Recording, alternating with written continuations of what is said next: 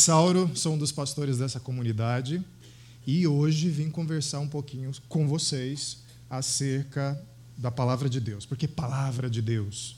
Porque é uma palavra. Tem palavra de amor, tem palavra de fúria, tem palavra instigadora, né? tem palavra questionadora. Deus também tem uma palavra e essa noite ele tem uma palavra para o seu coração, para a sua vida, uma palavra de amor e uma palavra de desafio também. Você viu aí Santa Ceia, porque hoje ah, nós vamos celebrar esse momento especial da Santa Ceia, logo após aqui a mensagem. E para meditar um pouquinho e preparar o nosso coração para esse momento especial, eu queria voltar seis dias antes da Páscoa onde Jesus participou junto com seus discípulos e inaugurou essa refeição tão simbólica e tão abençoadora que é a ceia. Seis dias antes, ele estava numa cidade chamada Betânia, ah, visitando um homem chamado Lázaro, que ele havia ressuscitado. E Lázaro recebeu com muita alegria. Se eu tivesse morrido e você me ressuscitasse, você teria lugar na minha casa a qualquer momento. Podia aparecer três da manhã que eu te receberia. Jesus estava lá ah, e Marta, uma das mulheres que estavam ali, ah, estava servindo o pessoal e Maria, que não é Maria mãe de Jesus, uma outra Maria, quebrou, olha só, um frasco de perfume muito caro, nardo puro. Não é Pierre Cardin, é nardo puro mesmo. É bom. Quebrou esse frasco de perfume e lavou os pés de Jesus com os seus próprios cabelos. Se os discípulos na época tivessem o espírito geração selfie de hoje, o que, você acha que aconteceria diante desse fato inusitado? Seria o um momento selfie, né? Talvez João ou Pedro ia colocar ali, mirar certinho no pé de Jesus, com a mulher lavando o cabelo ali no pé de Jesus ia tirar a foto, ia colocar lá, sei lá, hashtag lavando os pés do mestre com Maria. Alguma coisa assim. Se fosse, sei lá, uma pessoa mais, mais madura usando o Instagram, sabe como pessoas mais maduras usam o Instagram. Né? Eles não sabem fazer direito a selfie, aí fazem cara séria e tiram a selfie, mas com a cara séria. Borrado, porque no, quando ele vai apertar o botão para tirar a foto, dá uma mexidinha, não é? normalmente com a tia do lado, né, com uma bolsa, e colocando o tag de todos os filhos e toda a família, assim, enorme. Juninho, Joãozinho, Mariazinha. Joãozinho, eu e sua tia Neca, junto com Jesus e Maria. E o que, que aconteceria? Você estaria dando as costas para o evento para se incluir como protagonista do evento. Eu adoro selfie que supostamente no plano de fundo é que está a coisa que você quer mostrar, mas na frente está a sua imensa cara, de um jeito. É porque o zoom, né, a câmera e tudo mais está muito próximo, tá? Todo mundo aqui tem uma cara muito boa. Aí Jesus, no dia seguinte, vai em direção a Jerusalém, porque ele ia participar da Páscoa, né, a festa da Páscoa, que no calendário judeu era o point, no calendário judaico, todo judeu que se preza precisava participar da Páscoa uma vez na vida. Precisava ir lá em Jerusalém, no templo, e participar de toda aquela festança, a festa de libertação do povo judaico, do povo judeu. Era muito importante. Jesus continua a sua caminhada. E o povo que soube, que conhecia Lázaro, que havia ressuscitado, e conhecia Jesus, foi lá encontrar Jesus. E como eles fizeram? Eles pegaram ramos de palmeiras, a multidão, e receberam Jesus com festas. Hosana, Hosana nas alturas. Jesus vindo em cima de um jumentinho como se fosse um rei judeu. Qual é o segundo momento? Selfie do momento. Isso aqui vale um vídeo, não é? Se fosse a geração selfie, o que faria? O que os discípulos fariam? Gravar um vídeo. Olha só a multidão Olha, olha quanta gente, gente, olha aqui, Pedro, dá X. Ei, olha lá, Jesus. E aí Jesus passando com o burrinho e as pessoas abanando os, as palmeiras nas mãos. E aí você coloca o vídeo no Instagram, no Facebook, todo tagueado, todo cheio de hashtag, hashtag nós na multidão, hashtag nós com Jesus, Jesus chegando, Jesus arrasa. Estaria dando as costas para o evento, para se incluir como protagonista. Provavelmente é isso que aconteceria, porque ah, essa autora, Jean Twenge, ah, ela é uma psicóloga, escreveu esse livro Generation Me. E ela considera, através da tese desse livro, que a geração selfie é a mais egoísta e mais egocêntrica que já existiu. E uma matéria que vai reforçar isso é a super interessante de 2015, junho de 2015, e tem uma matéria sobre o lado negro do Facebook. Ela diz que pesquisadores da Universidade de Michigan aplicaram testes de personalidade a 14 mil universitários ao longo de 30 anos e fizeram duas perguntas para eles. Eu tento entender como meus amigos se sentem. Eu faço esse exercício de empatia, de saber como é que os meus amigos ao meu redor se sentem. E segunda pergunta, eu geralmente me preocupo com pessoas menos favorecidas do que eu? Sabe qual foi o resultado da pesquisa?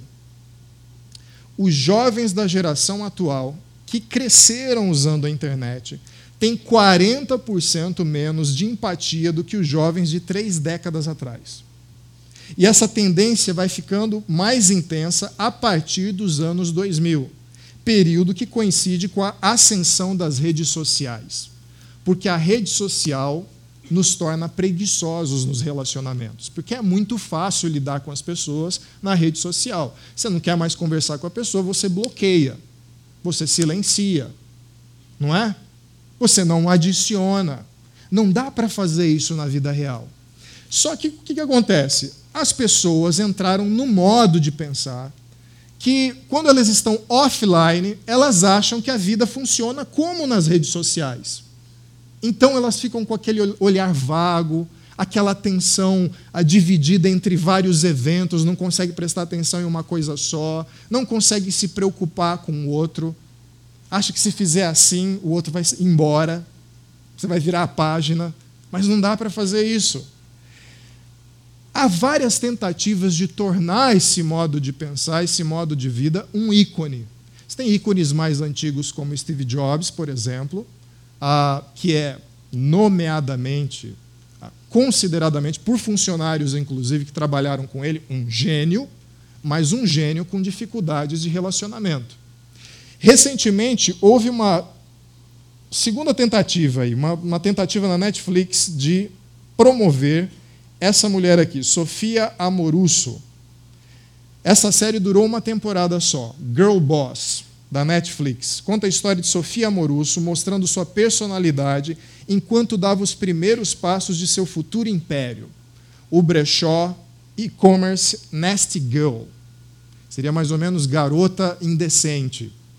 O que me faz lembrar que na campanha dos Estados Unidos o Trump chamou a Hillary de nasty woman, mulher indecente. Então não é uma coisa boa, mas conforme o tempo foi passando, o termo foi mudando, indecente virou cool, legal, ah, uma mulher descolada, uma mulher atrevida. Não é muito difícil com os clipes que a gente vê por aí imaginar o que seria isso. Pois bem, essa mulher na vida real ah, era muito pobre e teve uma, uma ascensão meteórica com o brechó dela vendendo peças de roupas via internet e gerou um negócio de 100 milhões, 100 milhões de dólares, que foi comprado recentemente por uma rede sueca. Ok. Ah, qual era o estilo que foi retratado no seriado dessa mulher? Qual é o perfil? A jovem, essa jovem, Sofia Amoruso, é caracterizada como arrogante, egoísta, irresponsável, imatura e quer tudo de mão beijada. Você traduz isso como ah, tenho direitos. Ah, hoje em dia você nasce tendo direitos. E já disse ah, Luiz Felipe Pondé. Luiz Felipe Pondé diz assim: quando você acha que você nasce tendo direitos, você se torna ingrato. Porque se é seu direito, por que você vai agradecer qualquer coisa que lhe dê? É seu direito. Então, é direito o sucesso, é direito o dinheiro, é direito realizar os sonhos. Só que tem uma coisa muito curiosa. Ao contrário de Steve Jobs, que vai para o panteão dos mitos da modernidade, o cara que colocou iPhones nas mãos de cada um aqui, e cuja população, a multidão de pessoas do nosso tempo, tem uma certa paciência e admiração, justamente porque tem um iPhone na mão. Tá, ele, era, ele era difícil, ele era complicado, os documentários que eu assisti dele mostram um homem meio, ah, meio ácido, meio antissocial, mas eu tenho um iPhone na mão. Então isso dá uma sensação de que ele cumpriu uma missão, ele cumpriu uma meta. Mas quando se trata de entretenimento, de uma série de TV, que você tem que se ligar ao personagem, e esse personagem foi baseado numa história real, ou seja, o público-alvo é a nova geração, é a geração selfie, presume-se que deveria ser um sucesso. Mas qual foi o resultado? Cancelamento no primeiro ano da série. E a pesquisa da Netflix para levantar por que deu errado foi a seguinte: o público-alvo achou a protagonista, isso é uma citação da Veja, irritante, problemática, mimada e histérica. Intragável. E isso é uma informação pública, ok? Não estou fazendo linchamento de ninguém aqui a, a informação pública é a empresa foi vendida, mas há uma série de processos trabalhistas ah, envolvendo a Nest Girl. Por quê? Porque era uma empresa com bastidor opressivo. A geração assistindo, o público-alvo assistindo a série, olhando para o espelho, não se não gostava do que via. Já viu a história de Narciso? Narciso era famoso porque ele se apaixonou pela imagem refletida no lago. Né? Essa, esse é o mito ah, grego. Então ele olha para si mesmo no lago e se apaixona, porque ele é lindo de morrer.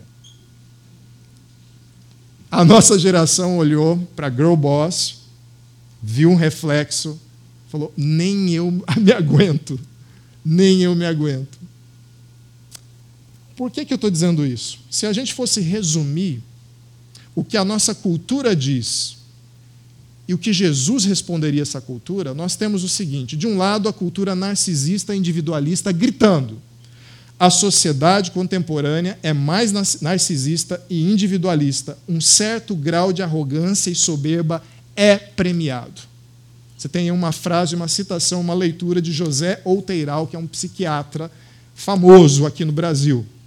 A sociedade contemporânea é mais narcisista e individualista. Um certo grau de arrogância e soberba é premiado. São considerados virtudes. E nós vemos isso nas redes sociais, à torta e à direita. Mas Jesus responderia, segundo Mateus 5,5, assim: Bem-aventurados Bem-aventurados os humildes, pois receberão a terra por herança. Bem-aventurados os humildes, pois receberão a terra por herança. Que terra? Encurtando a história, a terra transformada por Deus, manifestando o reino dele que no Antigo Testamento era simbolicamente referida como a terra que mana leite e mel. A terra que mana leite e mel é destinada aos humildes. Porque o estilo de vida humilde é o estilo de vida do reino. Talvez aqui, no nosso tempo, dê a impressão de que a soberba te dá espaço, mas é um espaço que será perdido em breve porque a terra, a ser dada por herança, o reino de Deus pertence aos humildes. Ok, mas o que, que isso tem a ver com o nosso momento aqui da Santa Ceia? Porque o que vai acontecer na refeição que Jesus vai participar, vai inaugurar junto com seus discípulos, vocês vão fazer a avaliação aqui comigo enquanto a gente estiver lendo, se seria um tipo de evento que iria parar nas redes sociais. Nós vimos que quebrar o vaso de perfumes ali no pé de Jesus, King Style, ah, seria digno de entrar para o Instagram, para um álbum de fotos. Ser recebido pela multidão e você ali, um dos discípulos andando com Jesus, seria digno de ser postado. Mas e essa refeição? Como é que seria? Será que foi uma refeição num restaurante italiano, sei lá, três estrelas Michelin? Aí você podia tirar uma foto assim, eu e Jesus comendo uma massa como é que seria isso?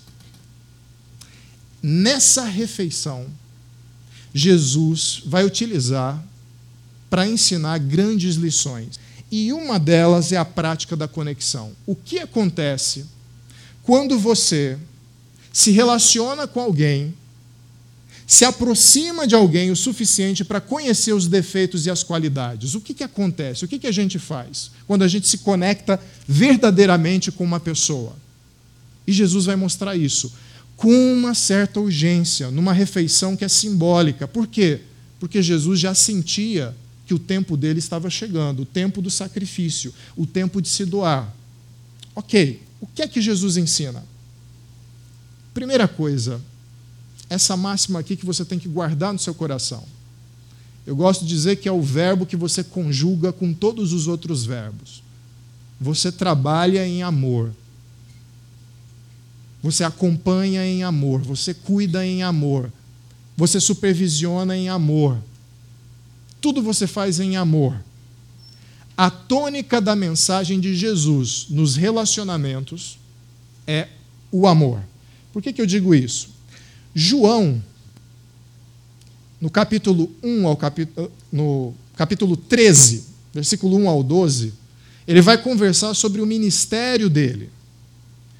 Em João 13, 17, ele vai falar suas palavras de despedida para aquele pessoal que estava acompanhando ele naquela refeição. E por fim, 18 ao 21, ele vai falar sobre a morte e ressurreição. Ok. João 1 a 12, você tem 12 vezes a palavra amor sendo referida. 12 vezes parece uma palavra estratégica para Jesus nos seus momentos finais. Não é verdade? Se alguém está no leito de morte e tem a chance de ter uma última conversa, se o mais importante para ela é para quem vai ficar o gato, olha, Flofes, nosso gato, precisa ir para Maria, tá bom? Não, tudo bem, mas se poupe. Não, não, não, não. Flofes, o nosso gato, é, o nome do gato é Flofes. Precisa ir para Maria, entendeu? Eu entendi, mas se pô, você está com o corpo dolorido. Tudo... Não, não, não. Flofes. Se isso é tão importante assim, você vai enfatizar isso. E Jesus enfatiza: olha, nesse momento final, amor, amor, amor, amor. Reticências até 12.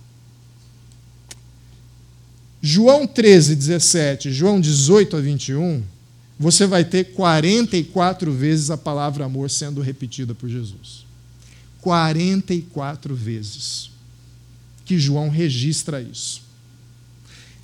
Mas vamos ver o palco dessa refeição. Nós não vamos ler do 1 até o 21, é uma porção muito longa, ah, é muita coisa para ler. Nós vamos pegar algumas porções desse momento de refeição e ver qual é a lição para essa noite acerca de conexão, de amor nos relacionamentos.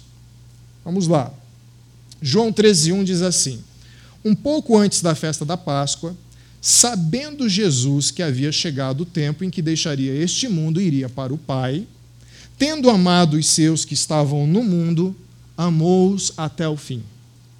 Estava sendo servido o jantar e o diabo já havia induzido Judas Iscariotes, filho de Simão, a trair Jesus.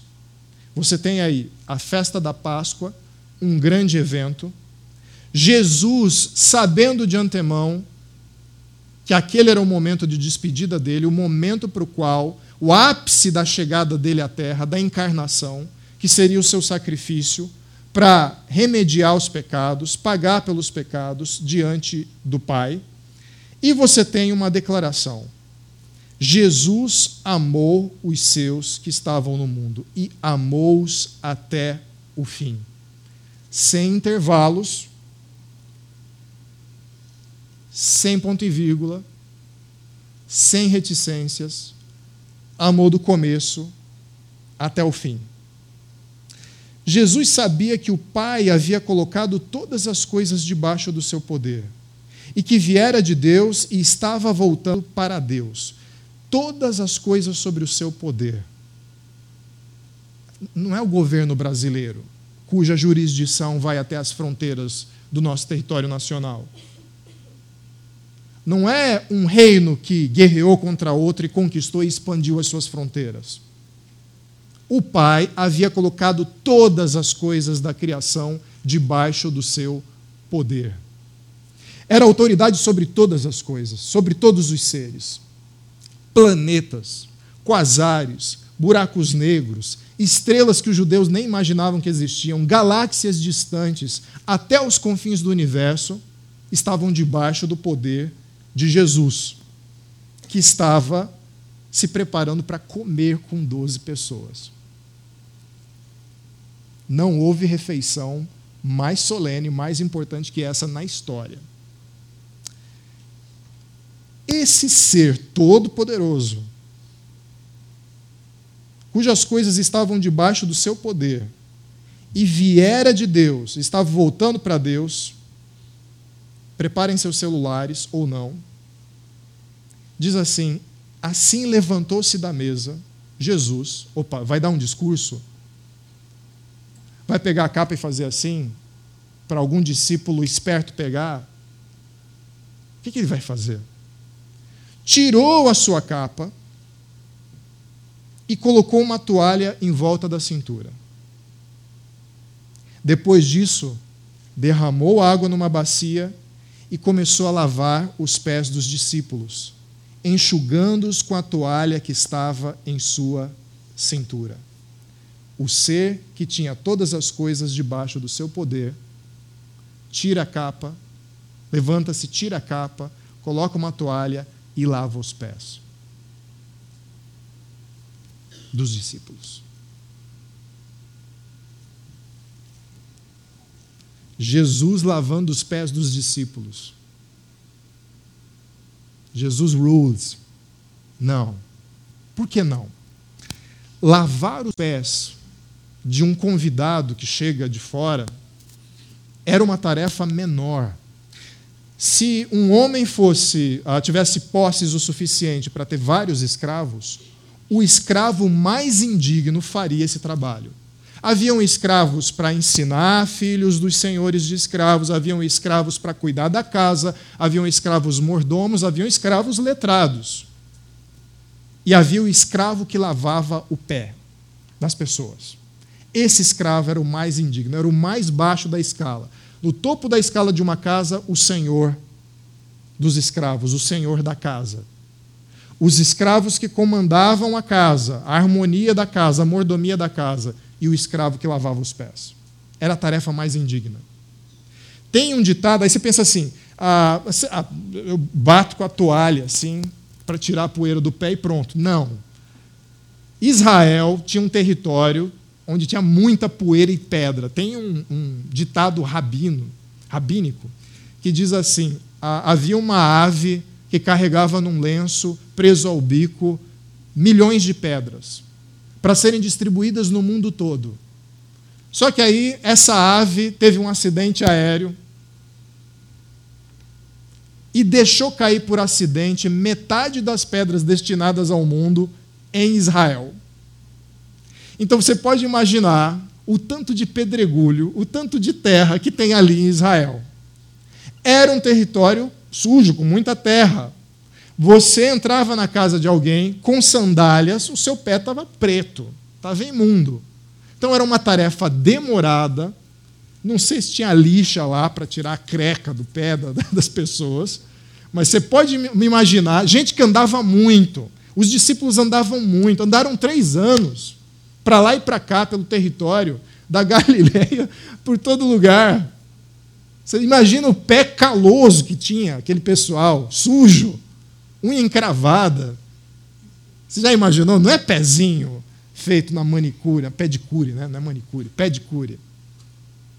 Não é pezinho que homem hoje chega e fala: Ah, eu vim passar uma. Né? Os homens estão usando isso agora, não estão? Então, então sim, é o que estão dizendo por aí. Ainda posta na internet, tira foto, olha, base meu, na minha unha. Ah, Jesus, Jesus assumiu, tomou a iniciativa, se levantou, tomou a iniciativa. O que, que ele vai fazer? Tomou a iniciativa de servir. Servir no trabalho mais indigno que havia numa casa. Agora, perceba bem, depois disso, de colocar a toalha em volta da cintura, ele derramou água na bacia e começou a lavar os pés dos discípulos, enxugando-os com a toalha que estava em sua cintura. Fez o trabalho do começo ao final. Ele se pareceu com o servo colocando a toalha, ele tomou a iniciativa de servir e fez com excelência. Ele não fez uma média, sabe? Gente que espera um atendimento e para chamar atenção ah, se coloca numa posição de pode deixar que eu vou fazer.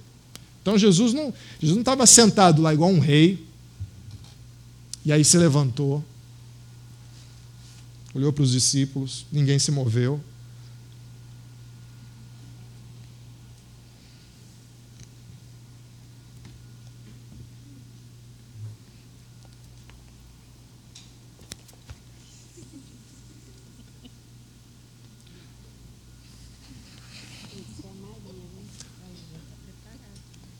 Não, ele não fez isso.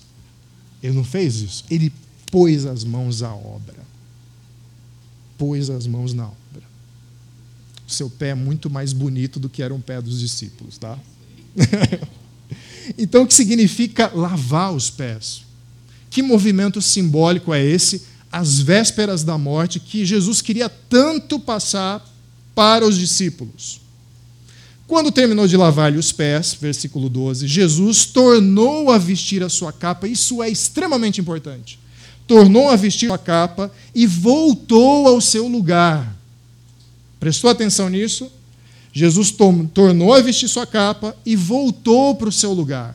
Então lhes perguntou: Vocês entendem o que eu fiz? Vocês me chamam mestre e senhor, e com razão, pois eu sou. Pois eu sou. A atividade humilde que Jesus havia feito e que de certa forma era, de certa forma não, totalmente era humilhante para qualquer pessoa de importância, para Jesus não subtraía em nada a sua dignidade e a sua posição. Isso é que é confiança, não é? Nós nos achamos tão importantes com as nossas roupas, com os nossos carros, com a nossa posição, isso é memória lá de Adão e Eva. Diz a Bíblia que Adão e Eva, ah, para tapar as vergonhas, colocaram uma folha de figueira. Para tapar as vergonhas, para tapar a genitália. Para tapar as nossas vergonhas, nós entramos em carcaças de carros bonitos. Nós vestimos terno e gravata. Nós vestimos vestidos eu não, as mulheres. Hoje em dia, não necessariamente. E nós achamos que isso nos dá o significado. Vocês entendem o que eu fiz? Vocês me chamam mestre e senhor e eu sou. não fiquem com tilt na cabeça. Jesus é nosso mestre e senhor, por que ele está lavando os nossos pés? Pedro mesmo tem uma crise, que a gente não vai entrar no mérito da questão, mas ele fica em crise. Não, você não pode lavar o meu pé. Pois bem, se eu, sendo senhor e mestre de vocês, lavei-lhe os pés, vocês também devem lavar os pés uns dos outros. Eu lhes dei o exemplo para que vocês façam como lhe fiz, lhes fiz. Eu lhes dei o exemplo para que vocês façam como eu lhes fiz.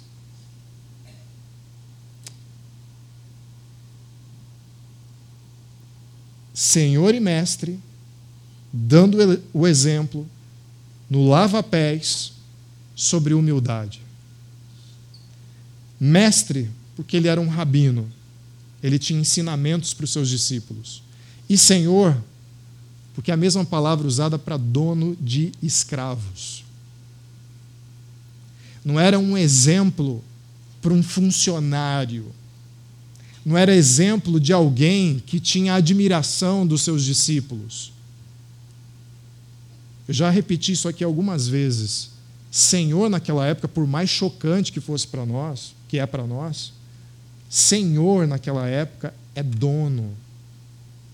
E na cabeça do escravo, naquela época, você não tinha esse ideal libertário. A gente, a gente pega a nossa cabeça de hoje e põe na cabeça do escravo. Aí faz filmes com o cara com uma espada na mão, querendo liberdade e tudo mais. Não era majoritariamente o raciocínio de um escravo nascido na casa de um senhor. Havia disputa, havia orgulho. Eu sou escravo do fulano de tal, eu sou escravo daquele aquele homem me possui. Então, se a gente tirar esse olhar contemporâneo e ficarmos com, relação, com a relação de posse, de cuidado de Deus, nós temos o Senhor dando o exemplo, se comportando como escravo. Olha que louco. Olha que maluco isso. Paulo inspirado por Jesus, vai aprofundar um pouquinho mais isso. Ele vai dizer assim: Nada façam por ambição egoísta ou por vaidade, mas humildemente considerem os outros superiores a si mesmo, igualzinho Jesus fez. Igualzinho Jesus fez. Cada um cuide não somente dos seus interesses, mas também dos interesses dos outros. Você se aproximou de alguém, você se aproximou de uma pessoa, você estabeleceu uma conexão você entrou em contato com as necessidades dessa pessoa, o seu raciocínio tem que ser do quê? Servo. Jesus estava numa casa, se preparando para fazer uma refeição, havia uma necessidade, quem vai lavar os pés do pessoal aqui? E ele se prontifica a fazer isso. Há uma necessidade, ele pode fazer aquilo e ele o faz. Seja a atitude de vocês a mesma de Cristo Jesus ecoando aquela conversa naquela refeição. Que, embora sendo Deus, não considerou que o ser igual a Deus era algo a que devia pegar-se, mas esvaziou-se a si mesmo, vindo a ser servo, tornando-se semelhante aos homens. E sendo encontrado em forma humana, humilhou-se a si mesmo e foi obediente até a morte e morte de cruz. O maior serviço e a maior humilhação de Jesus não foi lavar os pés dos discípulos. Aquele era o modelo, o exemplo. O ato mais humilde de Jesus foi ter como filho parte da Trindade encarnado como uma frágil criança. Cresce por méritos próprios, cumpre a lei, toda a lei judaica, vive de forma exemplar, merece um prêmio. E o que ele faz com essas conquistas? Cumpri a lei, fiz tudo certinho, não pequei, fui tentado e não caí em tentação, sou homem adulto, na casa dos 30, o que, que ele faz? diante da justiça de Deus que precisava ser satisfeita por causa dos nossos pecados, ele se coloca na posição de quem vai receber a justiça de Deus em si mesmo, mesmo não merecendo.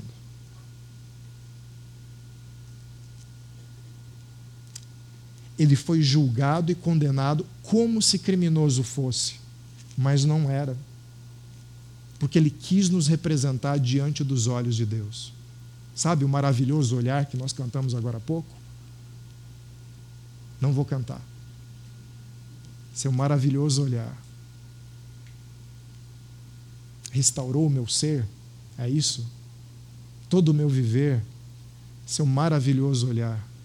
Esse maravilhoso olhar é o olhar de Deus através de Jesus te alcançando, porque Jesus humildemente se colocou na posição como se criminoso fosse, sem ser, para nos representar.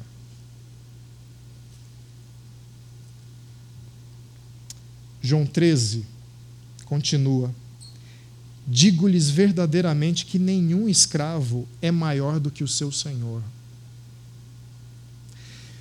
Gente, isso é tão contra a cultura. Nós achamos que o tipo de atividade dá o valor. E Jesus diz assim: o que eu fiz, como se fosse escravo lavando seus pés, e o que ele fará, e que Paulo ressalta, se entregando na cruz, não torna vocês maior do que, maiores do que Deus.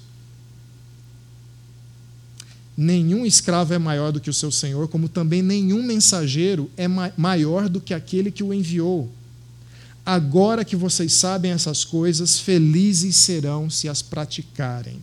Felizes serão. Felicidade superlativa.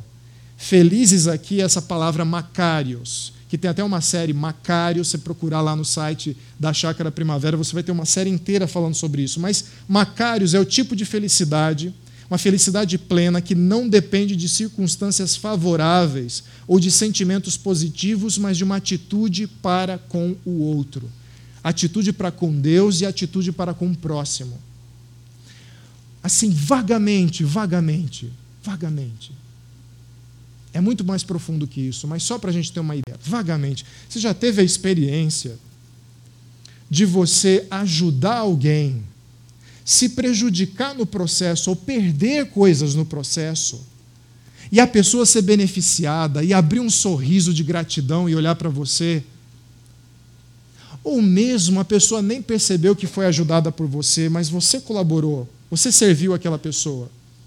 E para você basta saber que você foi útil em amor para servir aquela pessoa.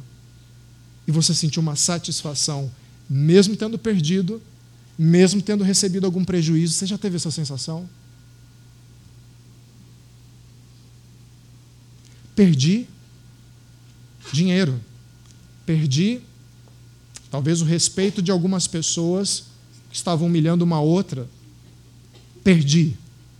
Talvez não recupere, mas eu me sinto feliz, pleno, bem-aventurado, porque servi.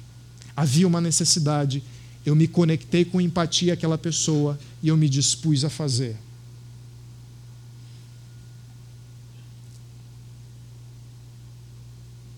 Brennan Manning, que é um padre, escreveu o Evangelho Maltrapilho. Ele vai descrever isso de forma linda. O pecador salvo está prostrado em adoração, perdido em assombro e louvor. Ele sabe que o arrependimento não é o que fazemos para obter o perdão, é o que fazemos porque fomos perdoados. Ele serve como expressão de gratidão em vez de esforço para obtenção do perdão. Adoração, perdido em assombro e louvor, chocado por causa do amor de Deus. Isso serve para incentivar uma expressão de gratidão, não de conquista de perdão ou seja, a forma como a gente lida uns com os outros nessa geração de soberba e de orgulho não é a forma como você lida no seu relacionamento com Deus ou aprende de Deus como é o reino. Como assim? O que eu estou dizendo em relação a isso? Nas nossas relações, lembra do que nós conversamos? A sua atividade, o tipo de atividade te dá o valor. E quanto maior for Quanto mais destaque, quanto mais holofotes, melhor. Mais importante. Com Deus não é assim. Nós nos aproximamos de Deus com o nosso currículo vitae. Ó oh, Deus, o que, que eu fiz? Nos prós e contras, nos prós e contras, eu tenho um saldo muito bom, um currículo muito bom. Quem se aproxima assim de Deus tem o mesmo raciocínio da geração self, direito. Porque eu fiz coisas muito boas e porque eu faço coisas muito boas, eu conquistei o direito de forçá-lo, Deus, a fazer coisas boas comigo. Esse tipo de postura não sobrevive nesse mundo.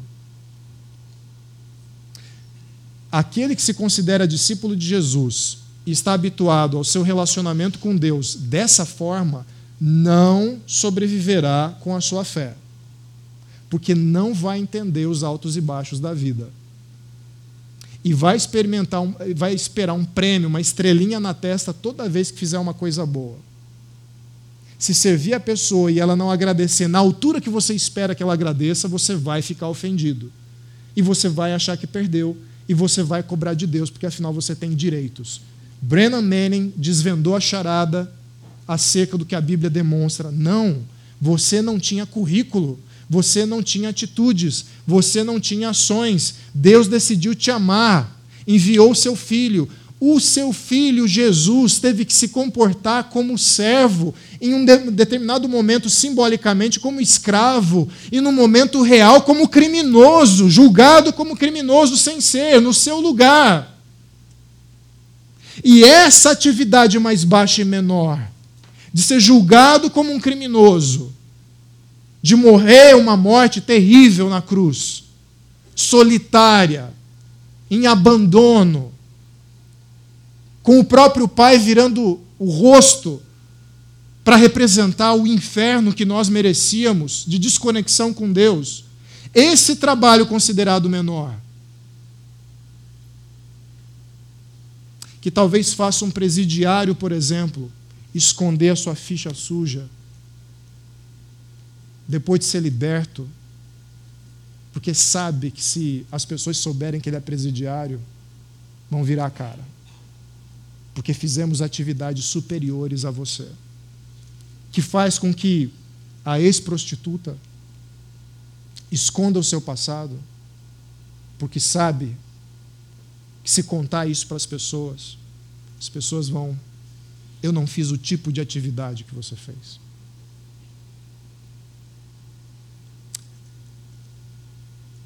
Saber disso traz Gratidão. Houve alguém que se portou como servo, que sofreu um julgamento de criminoso sem ser. Por mim,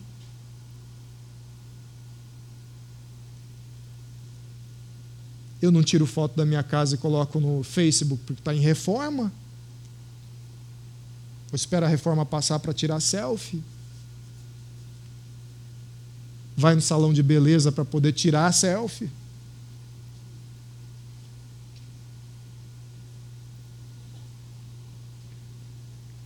Depois que Judas saiu, Jesus disse: Agora o filho do homem é glorificado. Depois de servir como um escravo, agora o filho do homem é glorificado e Deus é glorificado nele. Meus filhinhos, vou estar com vocês apenas mais um pouco. Vocês procurarão por mim, e como eu disse aos judeus, agora lhes digo: para onde eu vou, vocês não podem ir. E aí ele fecha. Guardem isso de novo um novo mandamento lhes dou: amem-se uns aos outros, como eu os amei. Vocês devem amar uns aos outros. Esse novo aí tem duas possibilidades.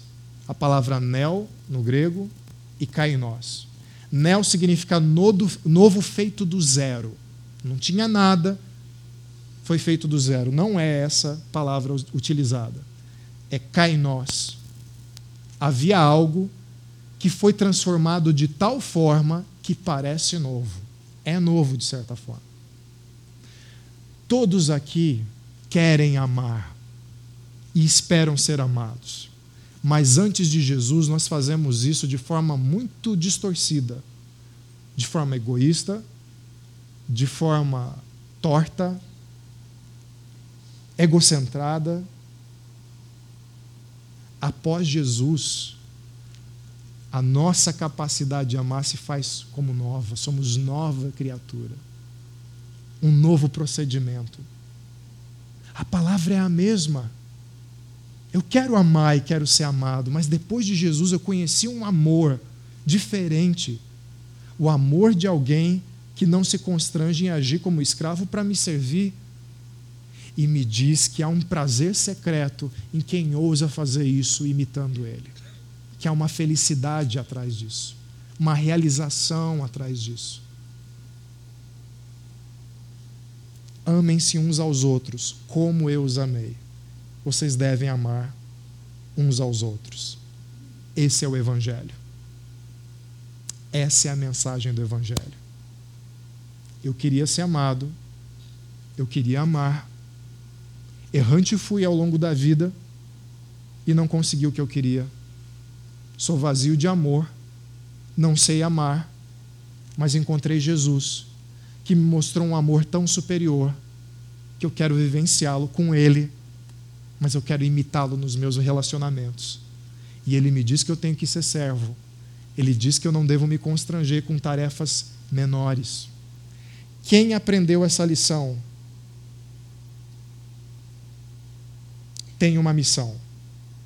Que Leslie Newbigin, teólogo muito famoso, já falecido, resume da seguinte forma: a melhor explicação para o Evangelho é uma congregação de homens e mulheres que acreditam e vivem pelo Evangelho. Vivem esse tipo de amor. Aprendido isso, Jesus tendo demonstrado isso, ele pega a capa e se senta de novo. Se você é um empresário que aprendeu isso, você sabe que se a sua empresa tem 200 funcionários, você serve 200 funcionários. Se a sua empresa tem ah, uma rede de cidades, 5, 10 cidades de uma região, a quem você fornece produtos, você serve a população. Se você tem um cargo público, ou tem uma posição no funcionarismo público, você serve a população. Se você é um professor na sala de aula com o microfone na mão e 50 alunos te vendo, te assistindo, você serve os 50 alunos. Você serve. Quem aprendeu isso está preparado para assumir altas posições, porque sabe que uma promoção, sabe que uma expansão da sua influência, de poder, é simplesmente Deus dizendo assim: se antes você servia 50 pessoas, eu estou te abençoando para você servir mais. Posições maiores significa maior responsabilidade de servir. Diante disso, queria colocar dois pontos para a nossa reflexão. Primeiro, em meio à cultura do self, engaje-se no serviço voluntário às pessoas ao seu redor através dos dons e talentos que o Criador te deu. Entre em contato com as pessoas, não tenha medo dos defeitos e dos problemas, olhe para suas mãos, veja o que Deus te deu. Opa, eu consigo servir, eu consigo encaixar os meus dons às necessidades daquela pessoa e faça como Jesus. Use seu ambiente de trabalho e de estudos para manifestar o amor abnegado, marca distinta dos discípulos de Jesus. Faça isso. E você manifestará o amor de Jesus. Naquela refeição, Jesus serviu os discípulos lavou seus pés, retomou a sua posição, e diante daquele exemplo de amor, aí sim, ele pôde cear com eles. Porque essa ceia demonstrava o amor maior e o sacrifício maior que ele faria. Refeição que fazemos até hoje para nos lembrarmos do profundo amor de Deus por nós. Feche os seus olhos.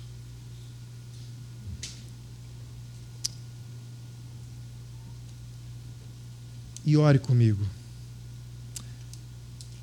Pai amado, muito obrigado pela demonstração do teu amor por nós. Um amor tão profundo que não se liga à imagem.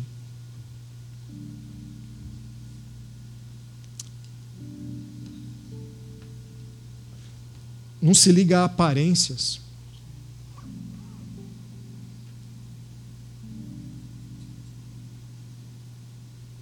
Dá-nos essa liberdade, Senhor. Liberta-nos das selfies. Não porque tirar foto do próprio rosto seja um pecado em si, não é isso, Senhor. Mas liberta-nos do vício e da compulsão de viver pela imagem, escondendo muitas vezes uma vida deprimida e pobre e doente e solitária e egoísta. Ajuda-nos a ir além dos perfis de Facebook, além dos álbuns do Instagram, além dos 140 caracteres do Twitter. Ajuda-nos a olhar para o outro, considerando o superior e aguardando o prazer de nos vermos úteis para o outro, sabendo que as nossas necessidades são do teu interesse e que outras pessoas se envolverão no nosso cuidado, que o Senhor se envolverá no nosso cuidado. Faz assim, Pai, em nome do Senhor Jesus, para a glória e honra do Senhor.